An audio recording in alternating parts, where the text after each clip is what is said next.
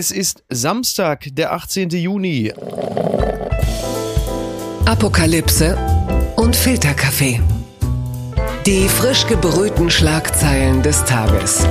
Mit Mickey Beisenherz. Einen wunderschönen Samstagmorgen und herzlich willkommen zu Apokalypse und Filterkaffee mit der Wochenendbeilage. Und auch heute blicken wir ein bisschen auf das, was uns diese Woche so umtreibt. Was hat uns überrascht? Was hat uns bewegt? Was haben wir noch gar nicht gewusst? Was gibt es noch alles zu lernen? Und ich freue mich, dass er endlich mal wieder bei uns zu Gast ist. Das letzte Mal ist schon wieder viel zu lange her. Was soll ich über diesen Mann sagen? Er ist äh, vielleicht der letzte große Innovator des deutschen Fernsehens. Er ist äh, der populärste Moderator, den Sie sich äh, in diesem Medium vorstellen können. Er ist äh, mehrfacher Grimme-Preisträger ist Fernsehpreisträger. Er ist aber, das, man kann sagen, also all diese Meriten haben ihn aber trotzdem nicht davon befreit, sich regelmäßig mit Jakob Lund und Thomas Schmidt in ein Podcast-Studio begeben zu müssen für Baywatch Berlin. Was soll ich Ihnen sagen? Klaas Häufer Umlauf ist da. Herzlich willkommen. Hallo Miki, Dankeschön für dieses nette Entree. Ja, das wird aber auch das Netteste bleiben, was ich heute noch zu sagen habe. das habe ich befürchtet, aber das ist gut, wenn man so hoch stapelt, dann kann, kann, man das sich daran so ein bisschen abarbeiten, dass man erstmal, wie man das so macht, keep the talent happy, dass man erstmal so auf so einen, ja. auf so einen Pfahl gesetzt wird, wie im Heidepark Soltau. Exakt. Und dann kommt einer mit der Axt und macht unten so scheibchenweise alles kürzer, bis man irgendwann auf Augenhöhe ist. das stimmt. Ja, es gibt ja in Sachen Interviewtechnik gibt es ja unterschiedliche Angänge. Also ich glaube, Jörg Thaddeus hatte, ich weiß gar nicht, wem er das geraten hatte. Man muss erstmal sofort mit der härtesten Frage einsteigen. Mhm. Das kann man natürlich machen. Die Gefahr besteht ja, dass das Gegenüber zumacht. Und das legendäre Beispiel kennst du ja wahrscheinlich auch von Friedrich Küppersbusch auf Seiters bezogen. Das kennst du, ne? Oder? Ich äh, glaube schon. Weiß nicht, erzähl mal. Ja, er hatte damals Rudolf Seiters zu Gast. Ich glaube, der war damals Innenminister oder so. Und dann äh, sagte er als Einstiegsfrage so, ja, doch, ich weiß, ja, zu Seiters, ja. Herr Seiters, Sie heißen Rudolf, Ihr Bruder Adolf. Wie waren Ihre Eltern denn sonst so drauf? Danach. Ja. Aber ziemlich gute Frage natürlich. Ja, das geht. Aber Jörg Thaddeus hat ja den Vorteil, dass er immer, egal was er eigentlich sagt, das Ganze mit so einer, der hat ja so eine warme Heiratsschwindlerstimme. Ja. Und da klingt das direkt immer so ein bisschen umarmend, egal was er eigentlich sagt. Ja. Und ich glaube, viele Leute geben ihm dementsprechend auf den Leim, wenn er sie jetzt auch nicht direkt heiratet und ausnimmt und verlässt und dann ghostet für 20 Jahre, so meine ich es nicht, aber ja. dass man erstmal ein Zutrauen hat und das liegt manchmal auch an der Stimmwärme. Du meinst, er hat so ein bisschen was Frank Fickereskes ja, in der Art? so ein bisschen Helg Scabi steckt da drin. ich liebe dich ja alleine dafür, dass du ab und zu auch bei Baywatch mit solchen Namen um die Ecke kommst. Da fühlt man sich natürlich immer gleich in der richtigen Veranstaltung. Liebe Grüße an äh, Susanne Klatten. Susanne Klatten. So, ich war die ganze Zeit im, im Quant-Bereich, was nicht gänzlich falsch ist, aber Susanne Klatten, liebe Grüße. Alles Liebe, alles Gute. Unterm Radar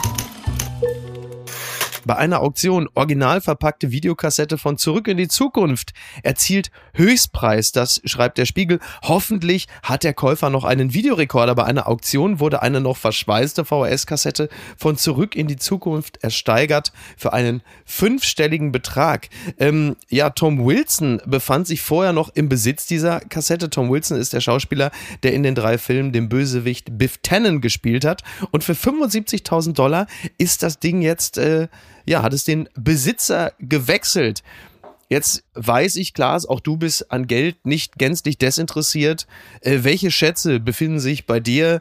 Ich will jetzt mal behaupten, die Videokassette ist vielleicht nicht im Wohnzimmer, sondern eher im Keller oder auf dem Dachboden. Aber wo weißt du jetzt in dem Moment, Moment mal, ich habe da doch noch was original verschweißtes, das kann ich doch auch verhökern. Das, ja, müsst ihr drüber nachdenken. Aber also alle Leute, die zumindest in unserer Generation sind, die also kulturell noch die Existenz von Videotheken mitbekommen haben, die Richtig. wissen, dass es durchaus mal sein kann, wenn in der WG mal irgendwie ein Blockbuster hinter das Sofa rutscht, dann da so sechs Monate rumliegt, dass also eine Videokassette ja. womöglich auch noch unzurückgespult. Um Gottes Willen. Nach vielen Wochen und Monaten zurückgegeben wird und dann auch für ähnlich viel Geld über den Ladentisch geht, nur eben in die andere Richtung. ja, das, das ist, ist durchaus eine Erinnerung, die man so aus äh, meiner frühen oder meiner späten Jugend und äh, meinem frühen Erwachsenenleben das weiß ich schon noch, dass ja. man also für Videos, die einem nicht mal gehören, richtig viel Kohle lassen kann. Ich, ich kenne das auch von beiden Seiten. Ich habe ähm, zwischenzeitlich auch in Videotheken gejobbt, also hinterm Tresen und äh, habe da natürlich auch so manche Leute ge gesehen, die da also reumütigst reingekrochen sind und äh, ich konnte da nichts machen. Ne? Sorry, also das ist das System. Bitte beschweren Sie sich nicht bei mir. Das macht 43 Euro. D-Mark, D-Mark. Nee, damals war es sogar noch D-Mark. Also das kenne ich auch. Stichwort Videotheken. Was ich fast ein bisschen schade finde, ist, dass jüngeren Generationen, speziell natürlich Männern, diese ultimative Beschämung äh, niemals mehr zuteil wird. Also hilfesuchend und äh, mit dem gesenkten Haupt ganz lange einfach durch die 18er-Ecke zu schleichen, in der Hoffnung, dass die weibliche Angestellte jetzt also endlich doch bitte in den Feierabend gehen möge, dass man endlich diese, dieses Video da mal kurz äh, sich ausleihen kann. Das kennt man ja gar ja, nicht mehr. auch Diesen- dieses dieses- gedemütigt werden vom, vom Experten, ja. Also das, was man auch natürlich kennt aus so, ähm, keine Ahnung, High Fidelity oder so, Ja. da ist es dann Plattenladen, aber das gab's ja auch alles in der Videothek. Ja. Dass man also von dem zuständigen Mitarbeiter dort auch wirklich fast geohrfeigt wurde für die Auswahl Ja. des Films am Ende. Dass der dann gesagt hat, American also, Fighter 3 oder was man sich genau. da so ausgeliehen ja, hat, und ne? das ja, ja. widerwillig das da rausgegeben hat, das sind alles so, so Dinge, die man nicht mehr, nicht mehr machen muss. Meine Nachbarn früher, als ich ein Kind war, die hatten so ein Hobby und die sind immer zur Videothek gefahren, einmal am Tag und haben dann immer zwei Filme ausgeliehen und haben die dann sofort überspielt, also Ja. raubkopiert Ja. und äh, hatten dann irgendwann, weil das also wirklich jeden Tag stattgefunden hat, die größte private Videothek Oldenburgs. in jedem Schrank alles, wo man, selbst in der Küche, wo eigentlich so Tassen und Teller drin stehen, Ja. überall waren einkatalogisierte Videos und man konnte alles ausleihen, was man wollte. Das haben die natürlich im Leben nicht gucken können und so. Und dann Ja. kamen alle Freunde von den Kindern von denen, die waren so ein bisschen älter als ich. Haben die Geld dafür genommen? Nein, die haben kein Geld dafür genommen. Das, die haben das einfach, das war so der, das Hobby. Die ist losgefahren mit dem Mofa, wo ein Anhänger hinten drauf war. nein. und dann mit dem Mofa zur Videothek, in den Anhänger dann die Videos. dann noch Star Trek aufgenommen Ja. von Sat 1 nachmittags. Das kam dann auch noch. Also Ja. pro Tag drei neue Videos. Und dann kannst du dir ungefähr den Gesichtsausdruck vorstellen, ähm, als die Digitalisierung auch diese Familie irgendwann überrannt hat. Wahnsinn, ja, vor allem, sie waren bis dahin ja so eine Art Robin Hood. Sie haben ja das System gefickt, muss man ja sagen. Das muss man sagen, die haben Ne? praktisch mega Upload, also hier, wie heißt das denn hier? Kim Schmitz zu Hause nachgespielt. Also da hat man wirklich VHS nun wirklich nicht mit der Volkshochschule. Manuelles Kim Schmitz haben die gemacht. Toll. Schön, ne? Die unbequeme Meinung.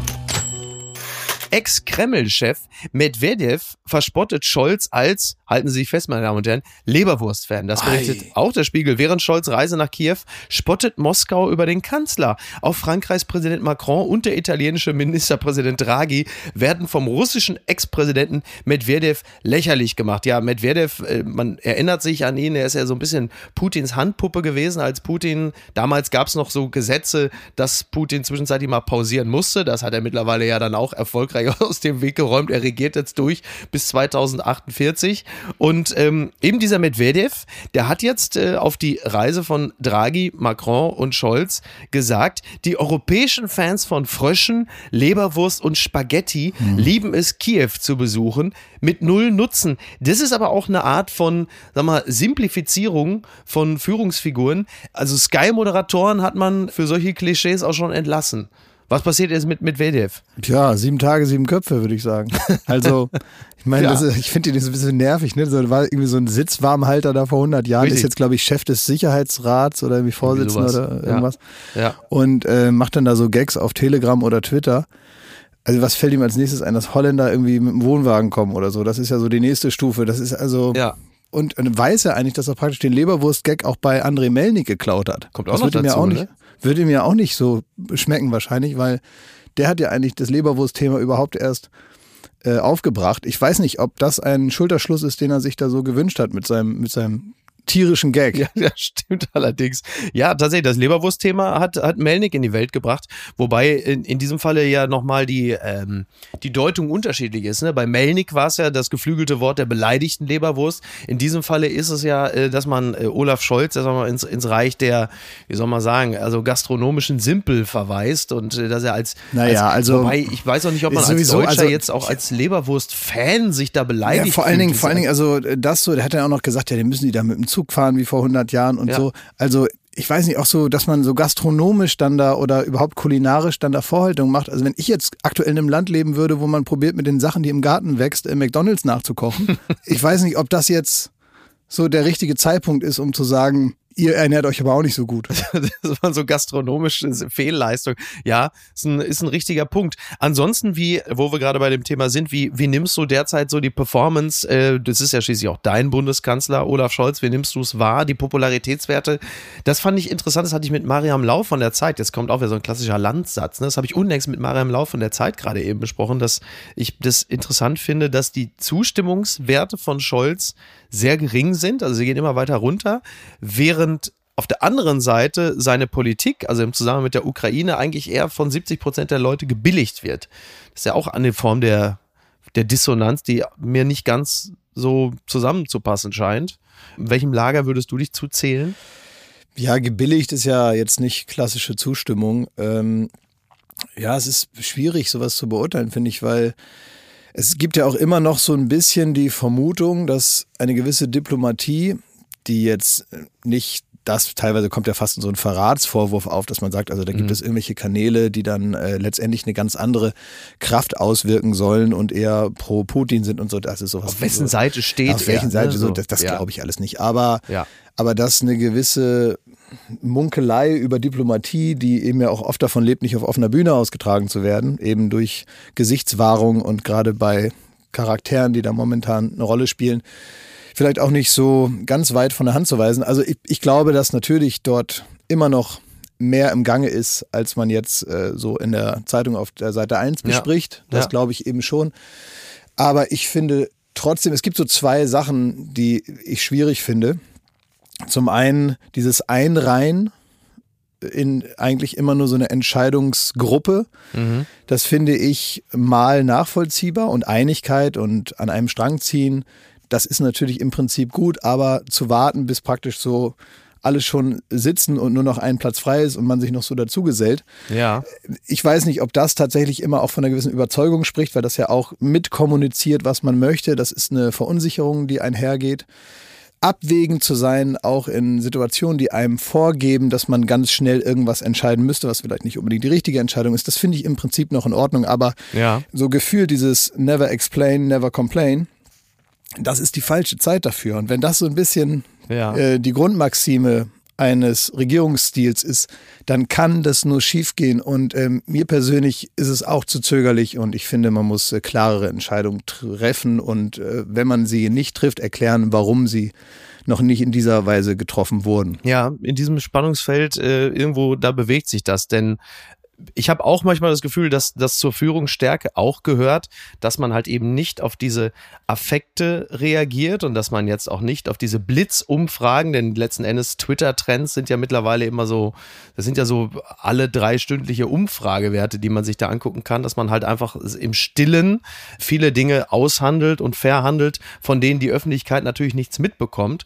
Das glaube ich auch, aber wie man ja am Beispiel Robert Habecks sehr gut sehen kann, ist offene Kommunikation und Transparenz Transparenz und auch das in Anführungsstrichen Mitnehmen der Leute und das Einbinden in Entscheidungsprozesse kommt ja offensichtlich sehr gut an und schafft ja großes Vertrauen. Und ich glaube, genau diese beiden Antipoden, äh, die sehen wir gerade ähm, in der Politik. Ja, aber dass das nicht auf jedem Posten und in jeder Position in der Regierung gleichmäßig möglich ist, ist ja auch jedem klar. Genau. Dass wenn es also ein drohendes Versorgungsproblem gibt, äh, was Gas zum Beispiel angeht und wenn die möglichen Alternativen mittlerweile auch jedem bekannt sind und dann ein Energiemix irgendwann hergestellt werden muss, der dann, wenn man sich für diese oder jene Variante entscheidet, also diese oder eben jene Anstrengung auch von den Bürgern oder von großen Firmen verlangt, dann muss man das erklären, kann man aber auch besser erklären. Ja, Wenn man absolut. aber sagt, wir sind in einer Phase, in der sehr viel besprochen wird und zwar in alle Richtungen, kann man mehr kommunizieren und kann auch diesen Umstand ein bisschen mehr herausarbeiten. Kann man einfach. Du musst auch mehr Dinge verhandeln, ne? Du musst halt mehr Teller äh, auf dem Ding halten, äh, auf dem Stab, als jetzt als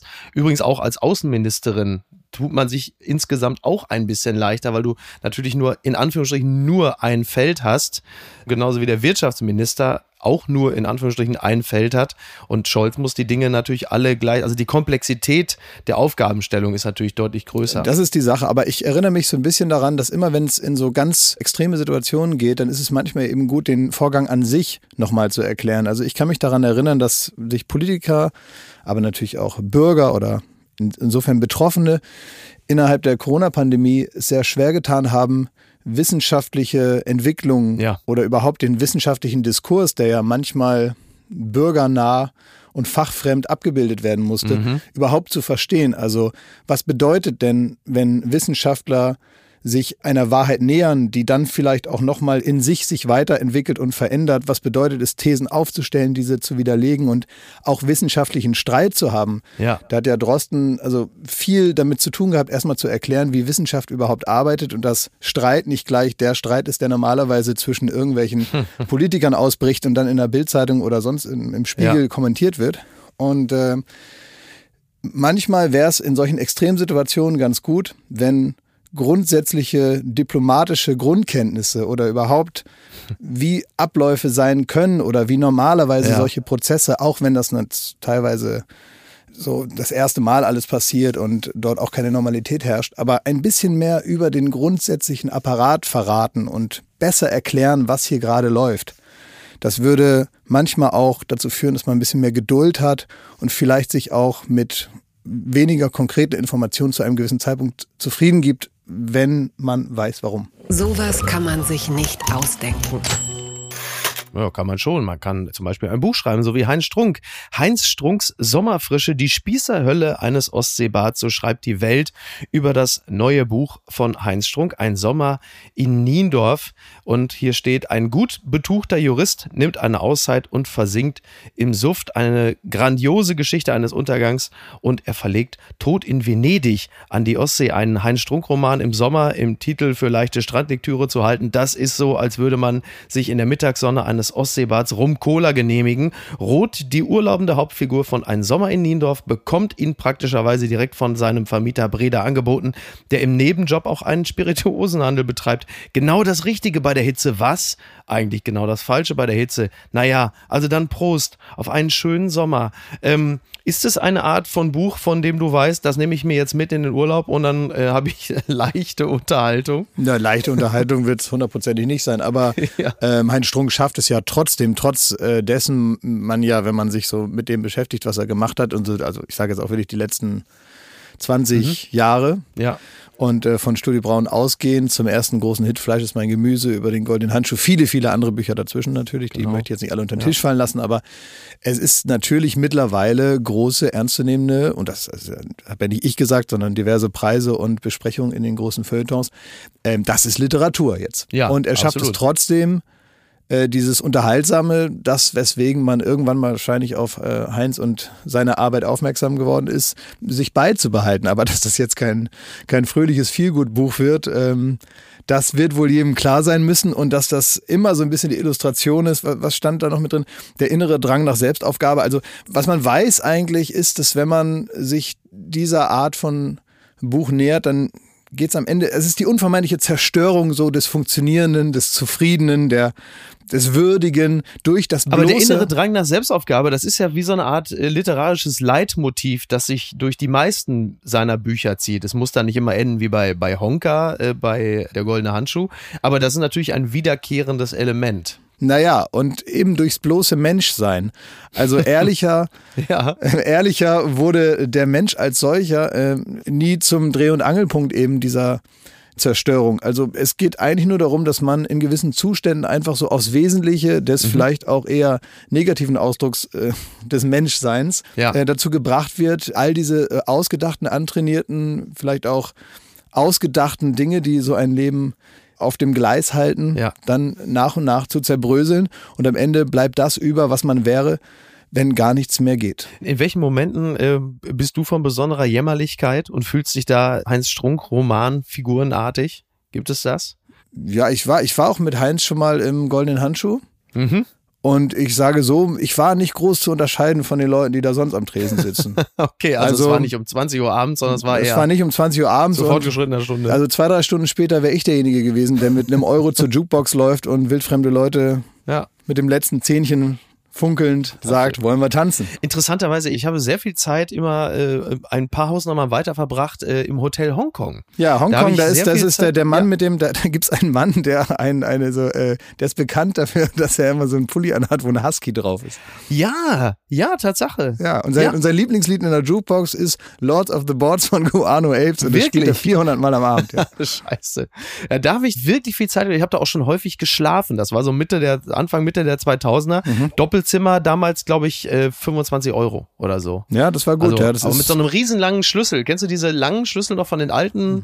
Türen? So richtige, so fast schon, also Presssparentüren. ich wusste so. gar nicht, dass das wirklich ein Hotel ist. Das ist doch so eine Kneipe da unten. Das ist eine Kneipe, aber die haben ein 17 Gästezimmer Ach, hinten das ist ja dran. bestimmt schön da. Ja, ich bin mit meinem Cousin Thomas damals hingekommen. Wir wollten irgendwo pennen. Und Mhm. das Erste, was der Wirt sagte, Puma-Ralle, der hatte so einen gewaltigen Panther auf dem Unterarm. Sagte, das ist aber kein, ist kein Puffy, das ist kein Stundenhotel. Mhm. Und dann waren wir schon mal eingenordet. Wir hatten auch, also wir hatten auch überhaupt gar kein Interesse an Puff-ähnlichen Vergnügungen. Wir wollten einfach nur irgendwas zu pennen haben. Ja. Und dann hat er uns das Doppelzimmer gegeben für 25 Euro oder was das war. Mhm. Und dann äh, war das natürlich einfach so eine Art Verschlag. Über dem Bett hing so ein riesiger Fächer. Die Bettwäsche war Seiden mit Drachenmuster. Schön. Weil Hotel Hongkong, also schon auch so eine Art Themenhotel. Und dann haben wir den Vorhang beiseite gezogen vom Fenster und da war halt einfach hinterm Fenster direkt ein Taubenschlag. Ja, das im, im Katalog steht dann belebt und sehr zentral. Ja, ja, sehr zentral. Also es war wirklich ausgesprochen zentral, muss man sagen. Und ich habe die besten Erinnerungen an diesen Laden. Da gibt es Also doch da immer so die, dieses Getränk Mexikaner, wird da Ja. viel getrunken. Ne? Habe ich da kennengelernt. Mm, lecker. Aber ist, der Mexikaner ist ein hervorragender Kurzer, finde ich. Also ich habe selten so viele Kurze trinken können wie von Mexikaner. Die habe ich dann meistens auch doppelt genommen, weil durch dieses Tomatige merkst du natürlich nicht, wie du den Alkohol da reinschraubst. Lang ist es her. Ja, Ich ähm, ja, war da lange nicht mehr, aber ich glaube, es ist okay so. ich glaube auch, es ist für alle Beteiligten besser. Es reicht. Die gute Tat des Tages.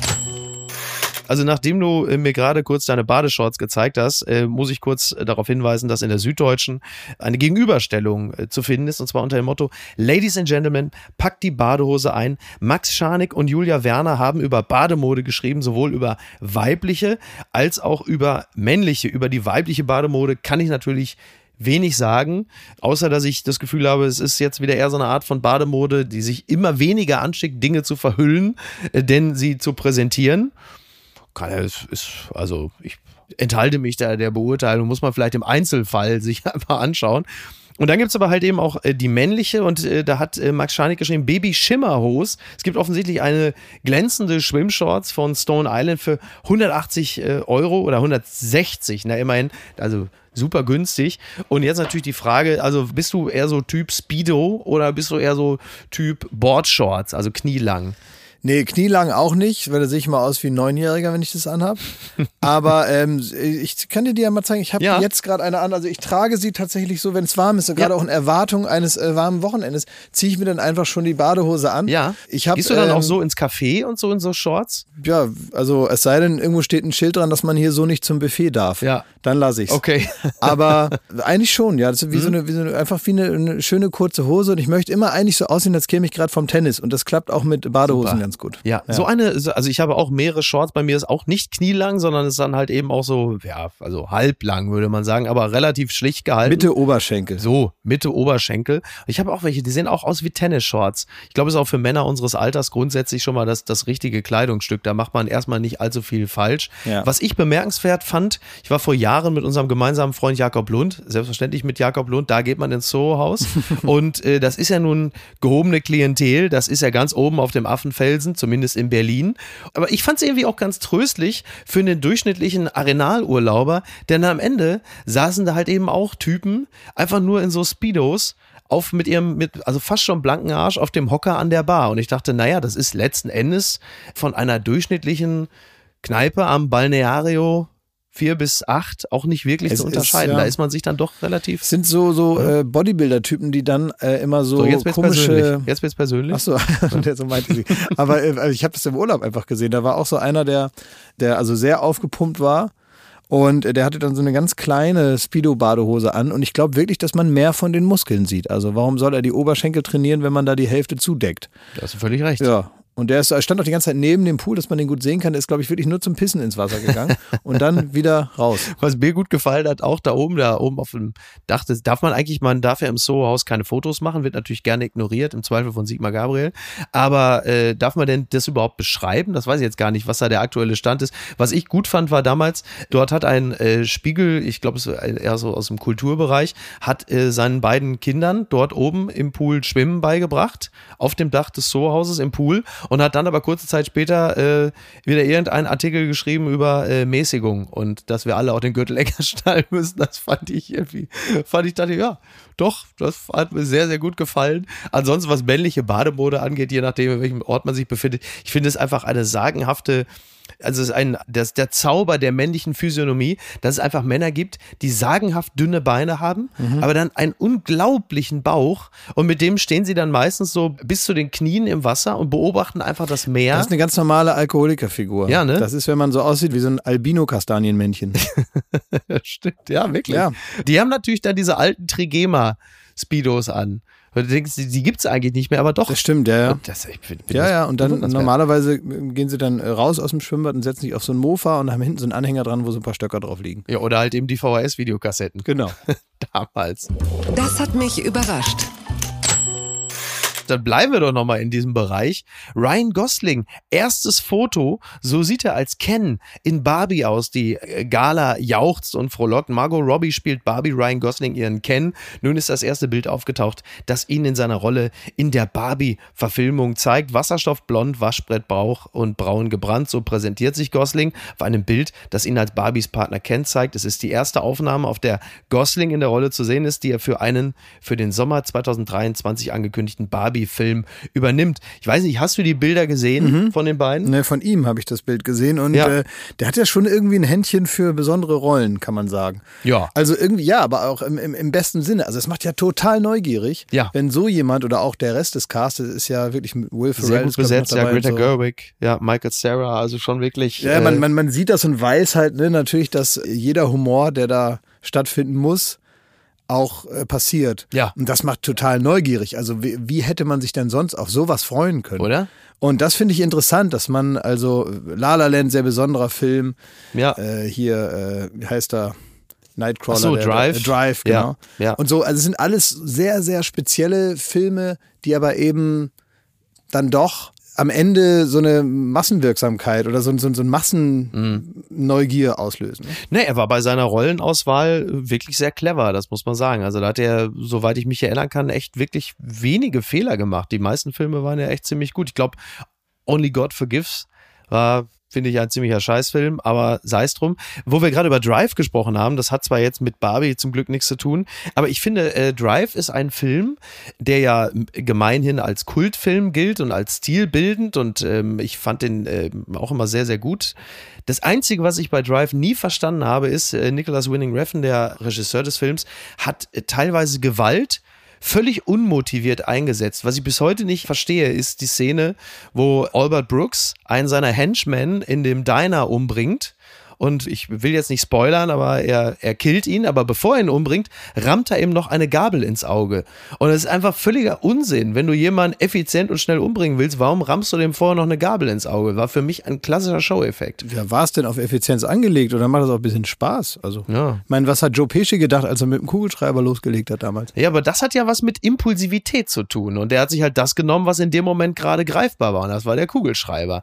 aber bei Drive wiederum sah man Albert Brooks an, dass er auch eigentlich keine Lust hatte, einen seiner besten Leute umzubringen, aber es war so ein bisschen dieses Give and Take. Mhm. Also es war nicht so, dass er, dass er Spaß dran hatte. Bei Joe Pesci war es halt einfach, er wollte ihn jetzt einfach umbringen, weil er sich so sehr über den geärgert hat. Vielleicht ist es so ein bisschen im äh, Stile mexikanischer Drogenkartelle, dass man irgendwie auch mit dem, mit dem Zustand des ähm, dahingelegten irgendwie eine Warnung ausspricht für den nächsten. Dass man also sagt, das, das darf jetzt nicht allzu entspannt aussehen, ja. wie der da zu Ende gekommen ist. Ja, wobei, man weiß ja auch ehrlicherweise, ich spreche ja immerhin mit einem der Köpfe vom Duell äh, um die Welt, sich eine Gabel ins Auge zu rammen, das könnte ja theoretisch auch schon. Exakt. Also wer weiß, was Pietro Lombardi nächstes äh, Jahr bekommt, wenn er da auf Reisen geht. Das ne? mache ich teilweise äh, beim Duell um die Welt beim Frühstück, damit der Rest nicht mehr passiert. Fun Fact des Tages. Roughly 40% of single Japanese men in their 20s have never been on a date, survey says. Das meldet Sora News 24. And a lot of 20-something women are yet to go on the first date too, according to government study. Also, dass ein derart hoher Prozentsatz von Männern in den 20ern in Japan noch nie auf einem Date waren, das hat mich dann äh, schon ein wenig überrascht. Das hat sicherlich zum einen auch vielleicht mit modernen Medien zu tun und mit der Vereinsamung junger Großstädter, aber es hat wohl auch in Japan damit zu tun, dass es vergleichsweise unüblich ist, sich auf ein Einzeldate zu committen, weil man wahnsinnig viel in Gruppen unterwegs ja, ist. Ja, und auch grundsätzlich einfach, also ich meine, dass in Japan vieles sehr anders ist, das äh, stellt Ja. man fest. Da muss man also nicht großartig in die Datekultur eintauchen, um zu merken, dass grundsätzlich Dinge anders angegangen werden. Und, und ich habe auch gehört, es gibt ja auch eine große Kultur der, weiß gar nicht, wie sie heißen, ich glaube Host Boys oder so. Also tatsächlich äh, schicke junge Männer, die dann eben von total attraktiven jungen Frauen eben auch dafür bezahlt werden, äh, Dates zu haben und äh, als Date dann mitzugehen, weil viele äh, Jungs eben auch noch zu Hause wohnen. Also es ist schon alles äh, sehr traditionell zu begründen. Ich glaube nicht, dass äh, junge japanische Männer da keine Lust zu haben. ja, aber Oder lieber vorm Computer sitzen oder so, oder was du gerade Ja. so anskizziert hast. Ja. Ich glaube tatsächlich, dass es so ein bisschen in der Gesellschaftsorganisation und ähm, im Übertritt von Tradition und moderner Welt und Anschauung und Familienfindung, Bildung die Rolle Mhm. des Mannes in einer jungen Beziehung, die Definition einer festen Partnerschaft und so. Ich glaube, das ist alles so ein bisschen anders. Und deswegen Genau. also kann man nicht einfach so losziehen und so sagen, äh, hast du nicht Bock, mit ins Kino zu kommen? Ja. Das ist also komplizierter. Ja, und wie gesagt, also hier in dem Artikel steht auch, dass sie sich so organisieren, dass sie halt viel über die Universität oder über die Arbeit oder so sehr viel gemeinsam machen und deshalb ist es einfach, äh, ist es halt einfach nicht Usus, dass man sagt, weißt du was, wir treffen uns jetzt einfach mal zu zweit, sondern dass aus dieser Gruppenbeschäftigung heraus dann eine engere Bindung entsteht, ist vielleicht auch gar nicht so verkehrt, ne? Nimmt ein bisschen den Druck raus, wenn man da in größeren Gruppen unterwegs ist und dann findet man sich ja automatisch. Naja, das ist Einzeldate, im Zweifel auch noch, ich bin ja raus aus diesem Business, aber das Einzeldate im Zweifel auch noch Tinder basiert. Also man ist ja dann kein unbeschriebenes Blatt, das ist ja völlig Ja, klar. das ist, man also das ist äh, tatsächlich, muss ich ja auch sagen, auch kulturell alles weit nach meiner Wahrnehmung passiert, finde ich völlig verrückt. Völlig verrückt. Was denn, das. Tinder meinst Ja, du jetzt, überhaupt so, genau, ja genau. Diese, diese die Extreme, diese, diese feste Verabredung zweier, die sich nicht kennen, Ja. auf diese Weise. Ja. Ja. Ja, das ist, ähm, man kann es ja auch vielleicht einfach, also wenn man es wohlwollend betrachtet, natürlich auch sehr effizienzbasiert. Ja, meine ich ja. Nennen. Das finde ich Ne? verrückt. Ist, doch- ist, ist doch merkwürdig, oder nicht? Ist das nicht? Ja, es ist, also, wie gesagt, ich kann da auch nicht mitreden. Das ist, äh, also diese App ist wirklich komplett an mir vorbeigegangen. Ich habe auch, ähm, ich weiß nicht, wie du es gehandelt hast, ich habe auch noch nie wirklich reingeschaut. Also, Ich habe vielleicht äh, hat's auch damit ich zu hab tun, für, ich wollte mir nichts Kollegen, machen. ich habe für Kollegen getindert. Hast du? Naja, einfach ist ja dann auch egal. Also ich nehme dann halt das Handy So und dann Cyrano de Bergerac mäßig, Na, ich, ich denke halt, ich denk halt, das könnte passen. Mhm. Links oder rechts oder was man da machen muss. Und dann mal schauen, was draus wird. Ach so, ich das heißt, aber du nicht mehr für weiterverfolgt. diejenigen dann geswiped, hast gesagt, Ja, guck ich habe einfach nur für gesagt, gib an, mal her. da? Ja, Mhm. einfach gib mal her. Dann habe ich einfach so lange, wie das eben ging, Ja. habe ich da irgendwie so äh, nach bestem Wissen und Gewissen habe ich links und rechts entschieden Ja. und vielleicht ja sogar damit ein neues Leben erschaffen. Wer weiß. Und wer hat sich bei dir persönlich bedankt? Benny Hanisch, Rauli, wer hat gesagt, Dankeschön, vielen Dank fürs Swipen? Das sage ich nicht. aber so in, in der Ecke, ja. Der, wissen, der wissende Blick allein, der, der reicht mir schon. Bitte empören Sie sich jetzt. Deutsche Umwelthilfe e.V. äh, deckt auf. Edeka, Netto und Co. umgehen dreist das gesetzliche Verbot von Einwegplastiktüten. Das berichtet Presseportal. Händler wie Edeka, Netto, Norma oder Rossmann haben trotz Verbot noch immer Einwegplastiktüten im Angebot. Leicht durchschaubarer Trick unterläuft gesetzliches Verbot. Einwegtüten werden um wenige Mikrometer dicker gemacht und fallen so aus dem Regelungsbereich, ich zitiere nochmal, weil sich das gesetzliche Verbot nur auf Plastiktüten mit einer Wandstärke von 15 bis maximal 49 Mikrometern bezieht, bieten sie nun solche an, deren Wandstärke minimal darüber liegt. Mit Wandstärken zwischen 50 oder 60 Mikrometern fallen die Plastiktüten aus dem gesetzlichen Regelungsbereich, sind aber weiterhin umweltschädliche Einwegprodukte. Das war mir nicht bewusst. Das ist ja äh, reichlich verschlagen. Ja, ist auch so typisch, sich so für sowas dann wieder sowas auszudenken. Ja, oder? Ja, es ist, ist natürlich, äh, also keine Ahnung, warum das sein muss, dass man das da so auf den, was hast du gerade gesagt, Mikro, was? Mikro, Mikrometer, Mi- ja. Mikrometer auf da überhaupt Genau. festlegen muss. Ja. Also ich finde, wer, also wer, wer so ein merkwürdiges Gesetz dann oder so, so, so eine komischen äh, Regeln sich dann da drumherum ausdenkt, ja, der muss auch irgendwie so, der schreit auch ein bisschen danach verarscht zu werden. Stimmt, den Beschiss muss man in dem Zusammenhang einpreisen. Äh, es wird übrigens auch an dieser Stelle ähm, darauf hingewiesen, dass Einwegpapiertüten, dass das auch kein Weg ist. Also darauf sollten Verbraucherinnen und Verbraucher nicht ausweichen. Sie sind keine umweltfreundliche Alternative, da ihre Herstellung viel Wasser, Energie und Chemikalien verbraucht. Äh, ich würde mich allein deshalb schon anschließen, weil diese äh, Papiertüten natürlich totale Scheiße sind. Ich hasse die wie die Pest. Ja, die reißen dann, ja. Ja, Horror. Also wirklich jedes Mal reißen sie oder du gehst durch den Regen, dann ist der Boden aufgeweicht. Also wirklich der totale Käse. Aber praktisch ist es doch so, hast du jemals zu dem Zeitpunkt, wo du es brauchtest, einen Jutebeutel dabei gehabt, um deine Einkäufe ja, da reinzutun? manchmal schon. Ja, wirklich? Ja, ja natürlich, Ja? ja, klar. Ah. Dieser von Plus, der wo diese kleine Schildkröte drauf ist. Ja, fantastisch. Ja. Gibt's die eigentlich noch? Weiß Nein, ich vom. Plus, Aber das ich- ist so ein hab Klassiker die- aus den 80ern, ne? Ja, ich habe aber so einen Beutel. Ja. Und ja, ich habe immer diese, ähm, diese Papierkisten, die man dann da zusammenbauen kann. Und wirklich? Ja, und die benutze ich dann ganz oft. Okay. Und dann kriegt man so, ein, so, ein, so einen Aufkleber drauf, dass das Kundeneigentum ist. Ah. Und dann kann ich das wieder mitbringen. Ja. Und ich habe mittlerweile, habe ich auch von einem Seniorenheim so, ein, so ein, sowas geschenkt bekommen, Okay. weil ich da mal, ähm, na egal, also ich war mal in einem Seniorenheim Ja.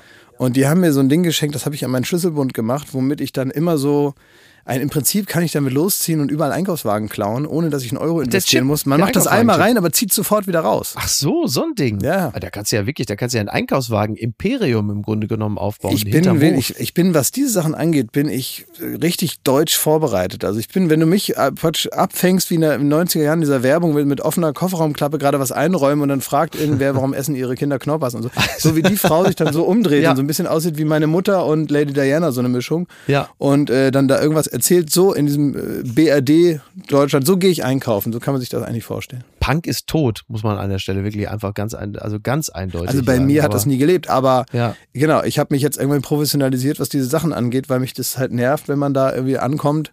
Es ist nun mal so, ich gehe da nicht mehr rein und kaufe irgendwie zwei Dosen Ravioli und äh, Alaska Seelachsfilet, äh, damit ich irgendwie Ja. nach dem Saufen was zu essen habe, sondern mittlerweile wird normal eingekauft. Ja, ich, äh, ich, ich kenne das natürlich auch alles, aber ich äh, verzweifle immer daran. Ich habe letztens irgendwann ein, weil die Plastiktüte ist ja auch exemplarisch dafür, dass die Meere verschmutzt werden. All Ja. das, das ist ja kein Klischee. Das sondern soll man nicht machen. Fakt.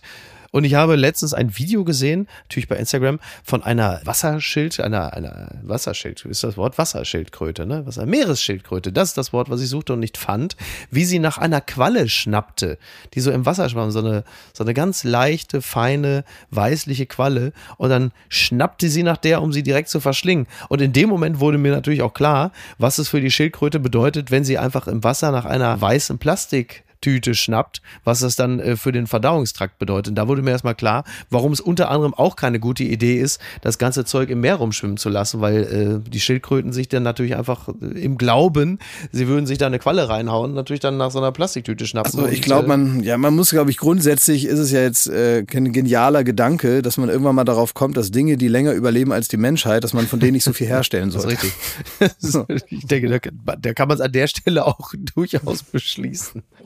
Ganz weit vorne. Dinge, die lange bestehen, äh, wunderbare Überleitung. Paul McCartney wird heute 80 Jahre alt. Ja. 80 Jahre, ey. fucking 80 hell. Jahre, das ist ja, ich glaube wirklich so Paul McCartney oder eben auch ähm, Mick Jagger und so. Ich meine, Charlie Watts ist ja vor gar nicht allzu langer Ja, Zeit genau. gestorben von den Rolling Stones.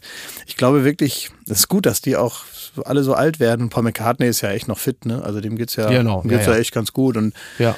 weil, weil so einer ganzen Generation wird irgendwann so ein Licht aufgehen, wenn einer von denen irgendwann mal nicht mehr da ist, denn das ist nun mal wirklich eine Erinnerung an die eigene Sterblichkeit.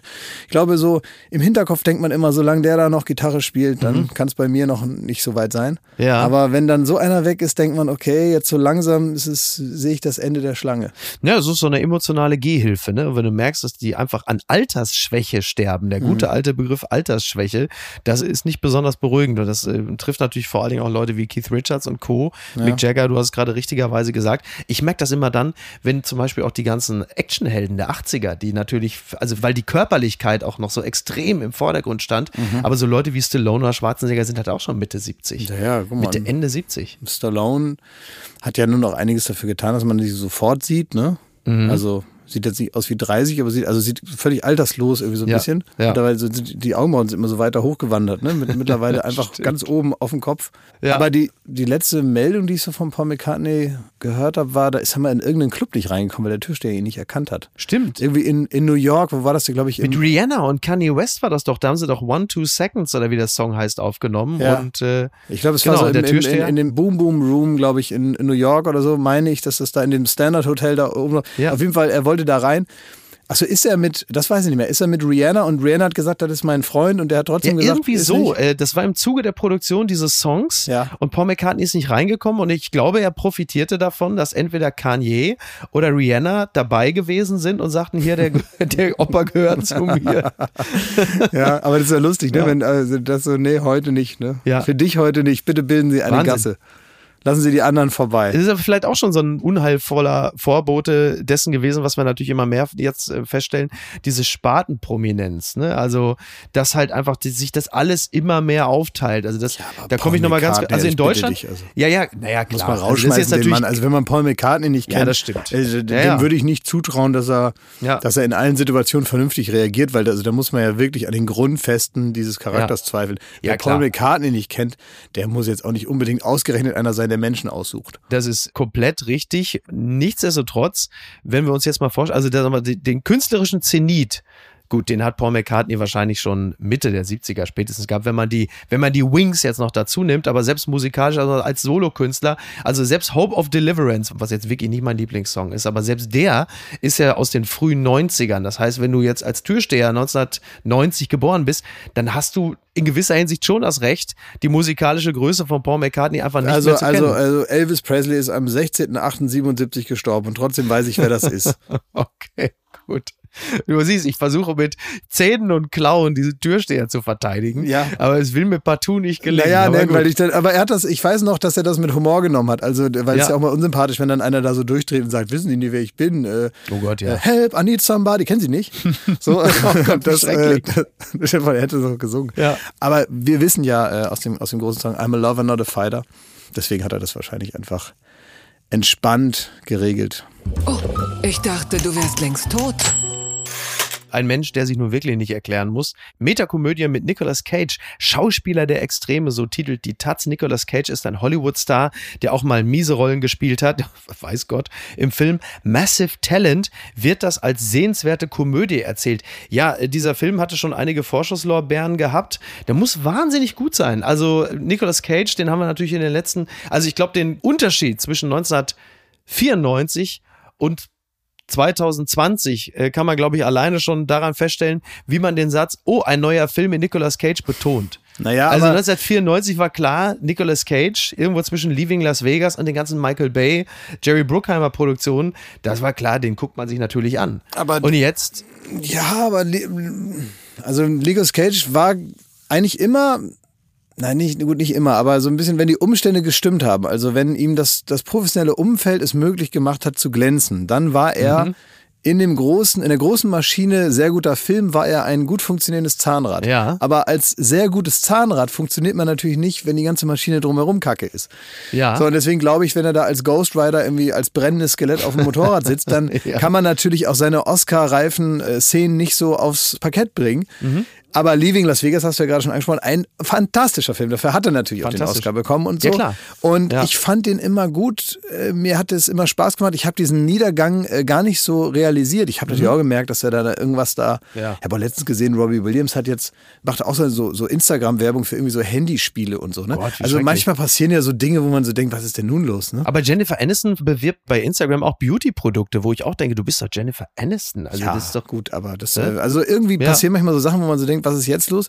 Aber bei Nicolas Cage war es, glaube ich, auch so, dass der, und das habe ich jetzt im Zuge dessen nochmal mir angeschaut, echt einen unglaublichen Apparat sich zugelegt hat. Ja. Und der brauchte also Geld. Der hatte wirklich, das muss man sich mal vorstellen, er hatte eine eigene Insel in der Nähe der Bahamas und er hatte ein Schloss in der Oberpfalz. Ja, ja, genau. Ja. Also das, ja, ja. Äh, ich meine, man selber weiß, wie man muss sich da um alles kümmern. Man sollte auch hier und da, damit es sich lohnt, mal hinfahren. Ich nutze meinen Balkon. Schwer zu heizen auch. Ne, ich so nutze Schloss. meinen Balkon nicht mal zu 100 Prozent. Same hier, ja, ich auch nicht. Und dann hat der also ein Schloss in der Oberpfalz und eine Insel in, auf den Bahamas. Na klar wird man da ein bisschen flexibler, was die Rollenauswahl angeht, wenn da einer sagt, ich habe jetzt hier ein bisschen Geld von einem, Ja. von einem reichen Investor, Aber das der will ist doch aber, dass du da ne? mitspielst. wenn der Kosten, genau das, was du sagst, wenn der, also Susi Schneckenschiss, der sagt, mein Gott, der ist Hollywood-Star, der verdient Millionen, das muss doch bis ans Lebensende reichen. Aber wenn der Kostenapparat natürlich entsprechend mitwächst, ist immer da der, der Druck da und das Künstlerische tritt da natürlich auch ein bisschen mehr und mehr in den Hintergrund und dann ballerst du was weg. Das war ja auch das, was man zuletzt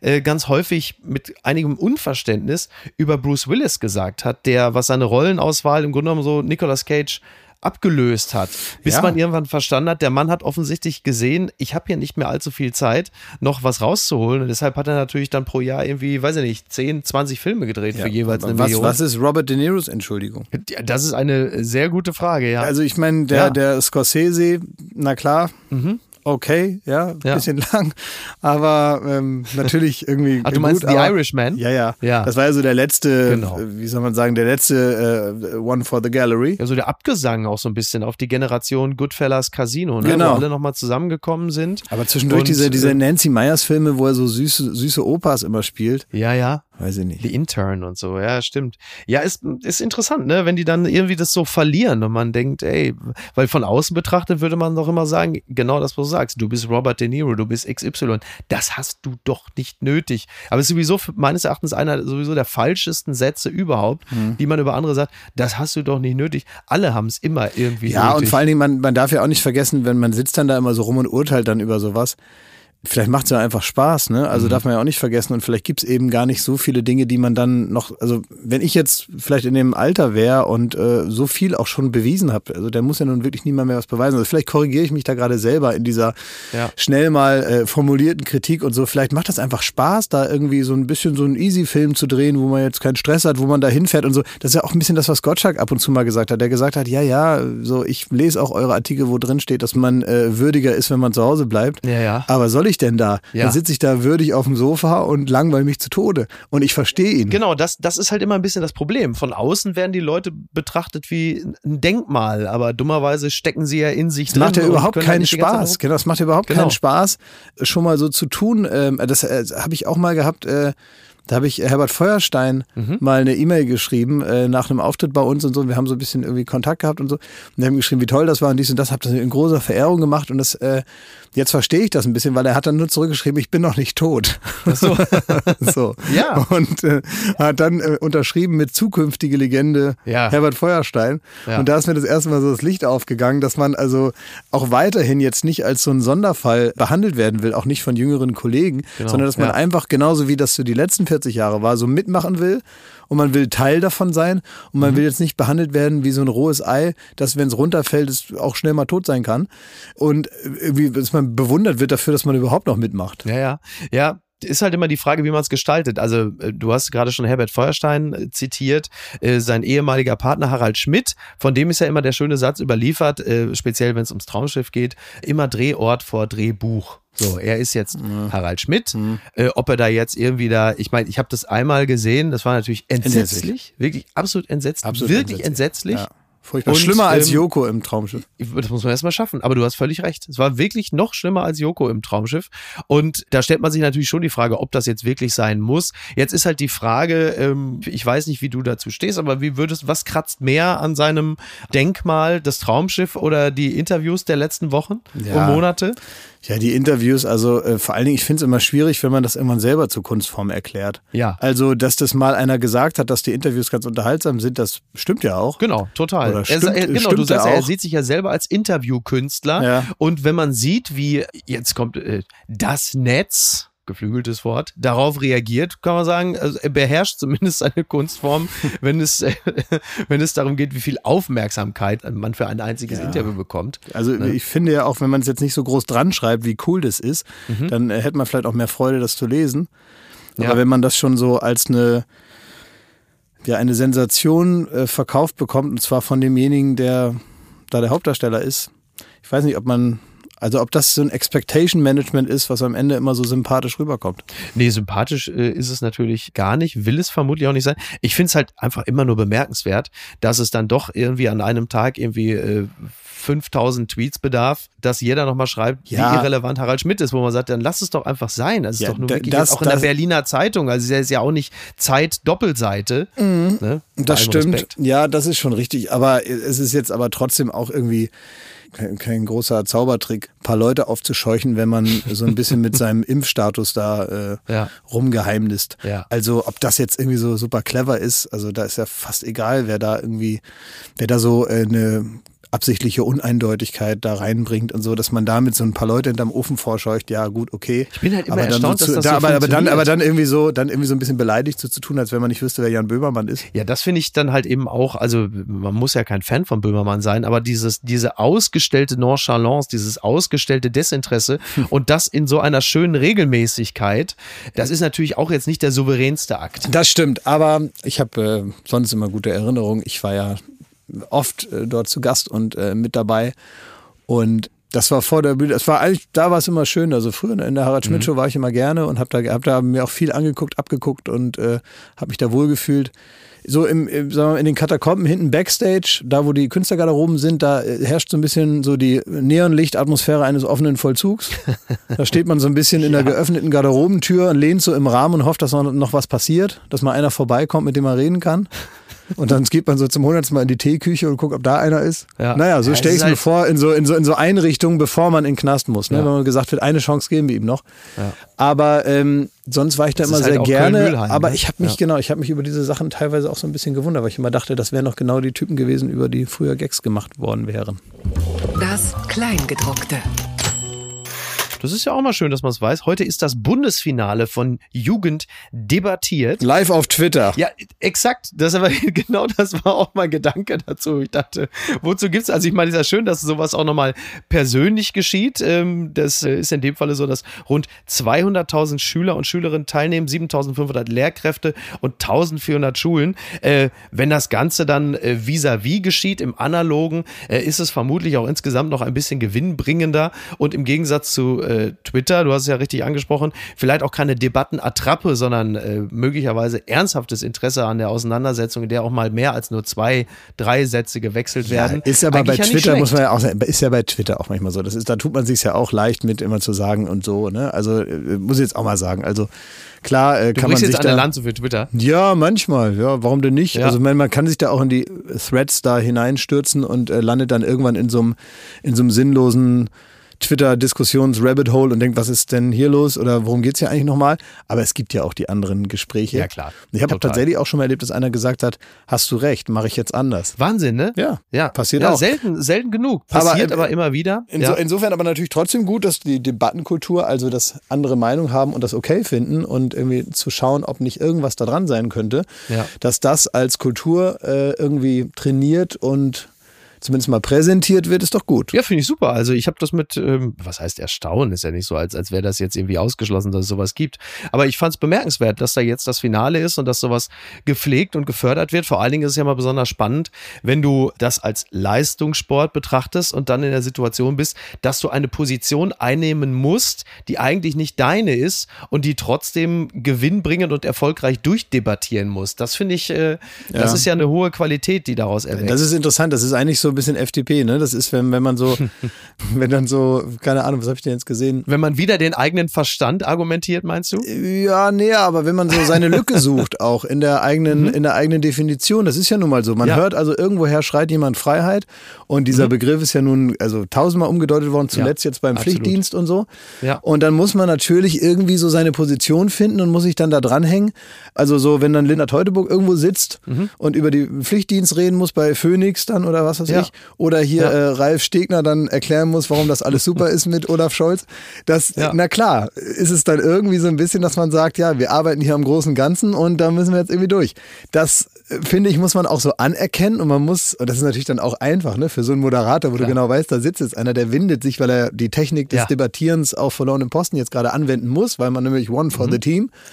Und dass man dann immer sagt, ach, das finden Sie, Ja, das Ja. ist ihre Meinung, das ist ja ein Ding und so, wo man also völlig Ja. ignoriert, dass es natürlich das eben geben muss und geben kann in solchen Zusammenhängen und man sich vielleicht dann in der etwas zu klaren Position, die dann da übernommen wird, so ein bisschen Mhm. vielleicht dann doch noch die Wahrheit raussucht, die dann ernst gemeint ist. Wo du gerade äh, den Pflichtdienst angesprochen hattest, äh, dann äh, lasse ich mir natürlich gerne noch deine, deine Position dazu erläutern, weil du hast ja gerade schon so amüsiert äh, gesagt, dass, dass dann Menschen wie die FDP, also Vertreter der FDP, das dann eher als Freiheitsberaubung deklarieren. Wie siehst du das denn? Wie empfindest du gegenüber dem Naja, verpflichtenden sozialen Jahr? Na, als Freiheitsberaubung sehe ich das natürlich nicht, aber ich Ja. verstehe schon das Argument, dass man sagt, da kann nicht einfach so ein Staat daherkommen, eine Grundgesetzänderung machen und dir da reinregieren und zu sagen, das machst du jetzt. Das ist nicht die grundsätzliche... Also war es doch früher auch. So war es früher auch, das stimmt. Aber jetzt einfach wieder hinzukommen, na, na gut, das war eine Wehrpflicht, ne, die sich auch noch aus einem anderen äh, äh, Grundgesetz Ist auch nur ausgesetzt. ist Genau. nur ausgesetzt, genau, die ist im Prinzip noch da, die Wehrhaftigkeit eines Landes. Ich glaube, das kann man auch äh, in der Verfassung anders argumentieren, als wenn man jetzt einfach hingeht und sagt, das ist jetzt der Pflichtdienst. Ja. Ich finde, dass diese Vermengung mehrerer Argumente, die gerade so zusammenkommen, nämlich äh, das Leid der Jugend während Corona, Ja. jetzt angeführt wird als Gegenargument gegen ein Pflichtjahr, das finde ich so ein bisschen ein schiefes Bild. Ich finde nachvollziehbar, dass man sagt, ähm, das Argument vieler, äh, die sich hinsetzen und sagen, ah, das ist immer eine tolle Zeit und irgendwann wird man das verstehen und wenn man dann 25 Ja. ist, ist man froh, dass man es mit 18 gemacht hat und so weiter. Das wäre jetzt meine Position. Ja, das ist etwa. deine Position, ja, aber dafür ist der Staat auch nicht da, das verstehe ich auch, dass der Staat Mhm. nicht irgendwie tatsächlich der Vater ist, der dich daran führt und dem Sohn mal Dinge erklärt, die er noch nicht verstehen kann und irgendwann, wenn du weise bist, dann wirst du Mhm. das merken und so. Dieses Verhältnis hat man als Bürger und auch als junger Erwachsener nicht zum Staat und sollte man auch nicht haben. Ja. Da geht es nicht darum, dass der eine Autorität über mich, eine moralische Autorität hat und sagt, ich mache dich jetzt aber zu einem besseren Menschen, indem ich dich jetzt zwinge, aber irgendwann wirst du schon wissen, wofür es gut ist. Das können Eltern machen Ja. von mir aus, wenn das Verhältnis Ja. zueinander stimmt und sonst nicht. Ich muss aber sagen, und das ist meine persönliche Meinung, ich finde, das kann ruhig jeder mal machen. Und, das, äh, Ja. und da geht es mir gar nicht darum. Ich finde, man kann sowas machen. Nur ich finde den, die Position, äh, den Zeitpunkt finde ich so unglücklich, weil Genau. Ja. ja, ein kann ist scheiße, weil äh, an kann kann man ja auch jetzt, man kann Bundesfreiwilligendienst machen, man kann Ja, FSJ sagst, man machen kann und es so. machen. Ne? Ist in dem Falle die Verpflichtung wäre dann, an, man muss es machen. Man muss Ist es, nein, nein, nein, nein, genau, das werde ich jetzt gleich, äh, genau, werde, werde ich Genau. erzählen. Man kann es machen, dieses Pflichtjahr einzuführen, das meine ich. Ja. So, das aus, aus, aus meiner Position. Das geht aber noch mit zwei anderen Dingen einher. Mhm. Zum einen finde ich, dass der Zeitpunkt sehr sch schwierig ist, weil es gibt ein Argument, auch wenn es vielleicht so nicht gemeint ist, was man da nicht herauskriegt aus der Debatte, weil ich es sehr berechtigt finde. Denn natürlich geht es nicht nur um klassische Pflegeberufe in diesem Fall, sondern ganz, ganz viele Dinge, verschiedene Dinge, die man machen kann als Dienst an der Gesellschaft. Aber eben auch, und der Verdacht, dass man zehn Jahre lang die Gesundheitspolitik und gerade auch die äh, Arbeitssituation der Pflegenden mit Füßen tritt und sich um nichts kümmert, gar nichts, nicht mal während der Corona-Pandemie, nicht mal jetzt, wo man irgendwie Zeit genug hat, darauf hin, äh, oder es wurde genug darauf hingewiesen, man konnte sich das jetzt anschauen und so. Es ist nichts passiert und die, die Arbeitsumstände sind katastrophal. Ja. Nach wie vor. Es wird jetzt immer wieder äh, demonstriert, es wird nicht gesehen, nicht gehört, nicht berichtet. Es ist wirklich schwierig. Und dass der Verdacht entsteht, man will jetzt hier mit einem Pflichtjahr eine Lücke schließen, die man selber versemmelt hat, auch wenn das vielleicht nicht der Fall ist. Ja. Man muss erst da seine Hausaufgaben machen, bevor man überhaupt diese Diskussion äh, anfangen kann. Und das finde ich auch doof, weil man natürlich das Thema jetzt verbrennt. Ja, klar. Das ja. heißt, man bringt das jetzt zu einem Zeitpunkt auf, wo man genau weiß, das wird jetzt hundertprozentig nicht funktionieren, weil es einfach eine zu starke äh, Kraft gibt, die jetzt dagegen wirkt. Also ist das Thema verbrannt für alle Zeit. Es wird sowieso nicht kommen, das merkt man jetzt schon. Und dann war es das. Und wenn man es jemals ernst gemeint hat, damit, dass man jungen Menschen irgendwie mal, kann man ja lange drüber reden, was das jetzt allen bringt und auch den Leuten selber und so. Wenn man das ernst meinte, das Thema, ist das ein fahrlässiger Zeitpunkt, das jetzt anzubringen, weil es wird nicht funktionieren und ja, den Grund habe ich gerade genannt. Klaas, ich hatte noch so viel auf dem Zettel, deswegen äh, mache ich es jetzt wie Markus Lanz. Du musst mir unbedingt versprechen, nochmal wiederzukommen. Das sagt er aber immer nur zu den Leuten, die nur eine Minute am Ende geredet Die haben. Und die, das sind meistens die, die nicht mehr zu Wort kamen, weil sie mit dem Unimog durch Afrika gefahren sind mit ihrer Frau und so und dann sich da äh, von Astronautenernährung äh, ernährt haben und das unbedingt mal erzählen wollen. Die sagen dann eine Minute, dass sie mal eine Giraffe gesehen haben und dann heißt es genau, sie müssen unbedingt nochmal wiederkommen. Ciao. Das Lustige ist mit diesem Pärchen, die mit dem Unimog durch die Wüste gefahren Ja, die sind, gab's war ich auch doch. mal gemeinsam in einer Talkshow. Ja, ich weiß gar nicht mehr, wo das war, ob das wirklich auch bei Lanz war oder irgendwo anders, aber die habe ich auch mal kennengelernt. Ja, oh, ist immer, so, immer so ein grauhaariger Zauseliger, genau. der wirklich interessantere Geschichten hat als Peter Altmaier. Ja. Der hat aber halt schon eine Stunde geredet. Das ist richtig. Ja. Klaas, ich danke dir ganz herzlich. Ich wünsche dir ein schönes Wochenende. Mhm, Würde mich sehr freuen, wenn du wiederkommst. Ja, mal sehen. Ja, okay. Ich muss jetzt erstmal okay. mit dem Unimog los und ein bisschen Erfahrung sammeln. okay, gut. Ich komme gerne Klar, wieder. Danke gehen. für die ciao, Einladung. Ciao. Tschüss, Mach's Miki. gut. Tschüss, ciao. Apokalypse und Filtercafé ist eine Studio Bummens Produktion mit freundlicher Unterstützung der Florida Entertainment. Redaktion Niki Hassania. Executive Producer Tobias Baukhage. Produktion Hanna Marahiel. Ton und Schnitt Niki Fränking. Neue Episoden gibt es immer montags, mittwochs, freitags und samstags. Überall, wo es Podcasts gibt. Stimme der Vernunft und unerreicht gute Sprecherin der Rubriken Bettina Rust.